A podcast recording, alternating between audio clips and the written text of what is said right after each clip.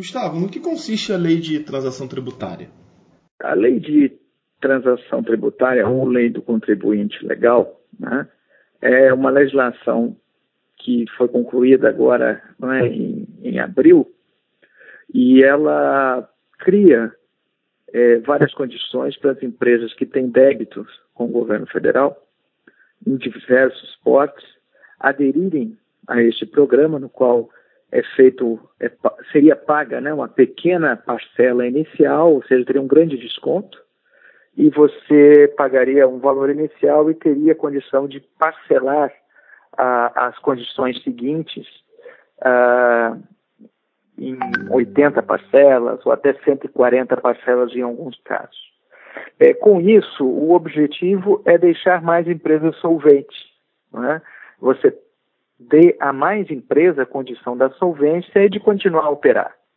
Essa lei ela já estava preparada e acabou coincidindo com o início da pandemia, mas agora com a pandemia ela se torna ainda mais premente, porque ela é mais eficaz do que um próprio refis, né, do que o governo chegar e propor um novo refis. Uh, ela é mais eficaz, primeiro, porque as regras são mais claras, e segundo, porque ela evitaria muito contencioso judicial porque ela permite que, inclusive, a negociação de dívidas que já estão é, no nível de judicialização possam é, ser renegociadas dessa forma.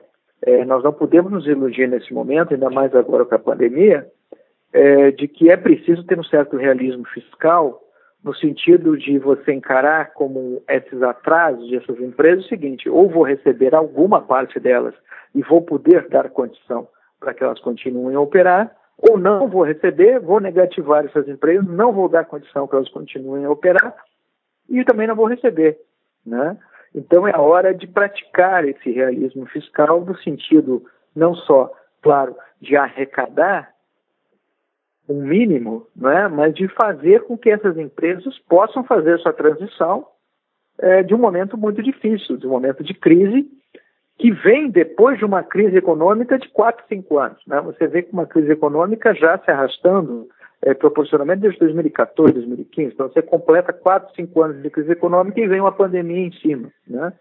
Um ponto importante dessa lei é que ela diminui o contencioso judicial. O contencioso judicial também é um problema, porque no momento em que a lei, é, em que a, a, que a dívida já se encontra no nível judicial, é, traz junto outras é, despesas, né, de custos judiciais, é, com advogados, com, com, o judiciário, e isso é algo que é uma soma zero, tanto para o governo, do ponto de vista da receita, quanto para a própria empresa, uma vez que encarece o processo e torna, de certa forma, mais difícil ainda que ela regularize a situação. Porque o que foi feito por muito tempo no Brasil foi que a parte arrecadadora simplesmente ignorava a situação real das empresas e ia cobrando.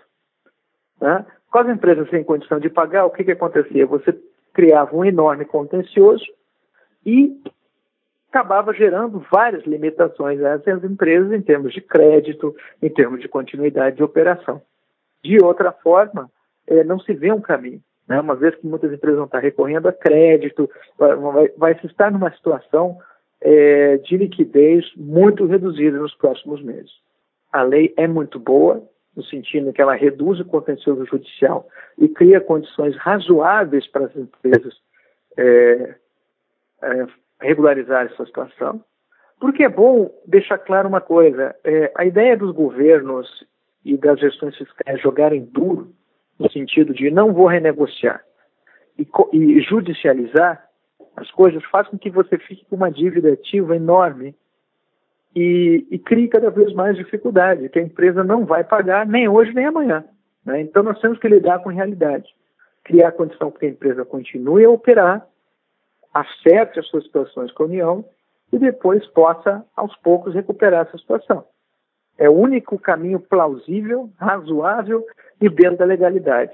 Então é algo de bom senso que já estava pairando há alguns anos e que agora, é, virando lei, tem um poder muito mais é, forte do que negociações pontuais, tipo refis, coisa e tal. Então, ela pode é, ser uma luz no fim do túnel e até salvar muitas empresas, né? manter muitas empresas em operação, é, melhorar o rating de algumas empresas, dar a elas condições de buscar crédito Uh, senão, o caminho seria é, a continuidade da inadimplência num jogo de soma zero, né, tanto para as empresas quanto para o governo. Agora, Gustavo, você falou aí sobre o refis, né? inclusive o governo é contra um, um novo refis. Você poderia explicar o que é o refis e qual a diferença dessa lei para o que é feito hoje em dia? Não, o refis é, é, são negociações é, pontuais, né? quer dizer que às vezes são criadas condições específicas em situações excepcionais uh, para o acerto de dívidas passadas. É que esta lei ela é mais abrangente do que isso. Então não faz sentido uh, você trabalhar pelas duas coisas. Né? Essa lei ela já irá permitir uh, que muitas empresas possam renegociar a situação e voltar a entrar numa situação de solvência operacional. Né? O refis é quando uma administração municipal, estadual ou federal faz um incentivo temporário para que as empresas possam acertar contas do passado né, em condições vantajosas. O que esta lei já faz é isso numa escala muito maior e mais ampliada, né, e faz isso uma condição permanente. Então, nesse momento, ela teria uma efetividade muito maior do que a especulação de um eventual refis federal. Agora, nada impede que municípios, estados, né, façam é, iniciativas, e eu creio que devam fazer iniciativas é, de refis dentro daquela linha que eu expliquei antes, né, de um realismo fiscal. Ou seja, eu vou cobrar o que você puder pagar e eu mantenho a empresa em operação. Porque não adianta você jogar também é, no sentido de um jogo duro fiscal, é, inviabilizando a empresa, judicializando a questão e nunca recebendo. Esse, esse tema né, remete aí ao debate sobre a reforma tributária. Né? Na sua opinião, como que esse projeto de reforma, que está até para voltar a ser discutido aí, pode beneficiar o país, pode destravar a economia?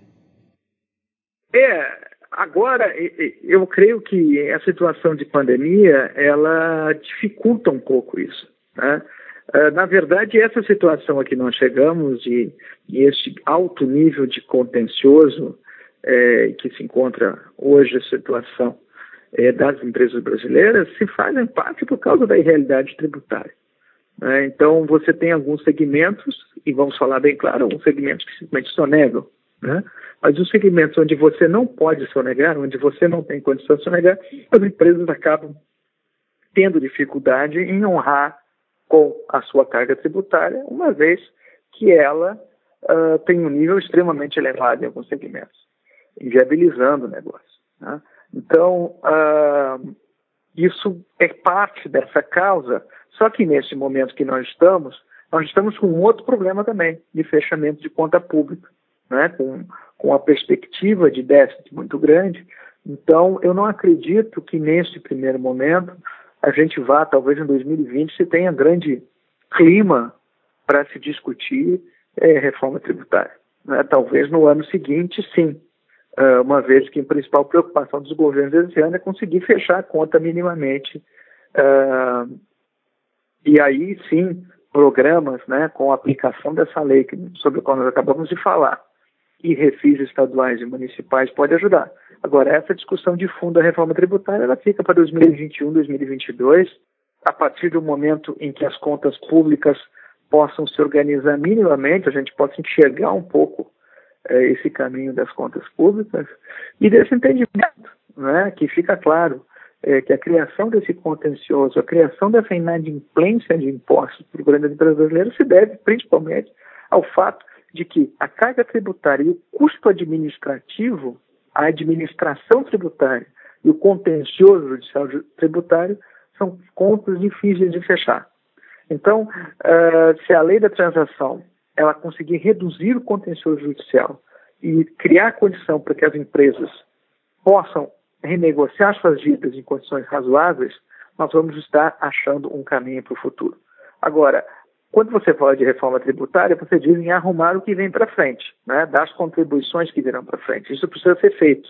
Mas acredito que, num primeiro momento, isso não deve ser ainda mexido, porque a pandemia desarrumou um pouco as finanças públicas. Mas eu acho que essa é uma agenda, certamente, para entrar forte no ano de 2021. Me surpreenderia muito se ela já entrasse junto, se ela entrasse imediatamente esse ano. Né? Seria até poderia ser importante, o único caminho poderia ser da desoneração. Agora, é muito difícil você trabalhar desoneração é, numa projeção de déficit público grande como a que você tem para esse ano, né? não só na União, mas em todos os estados e municípios, ainda mais a situação piorada é, pela pandemia.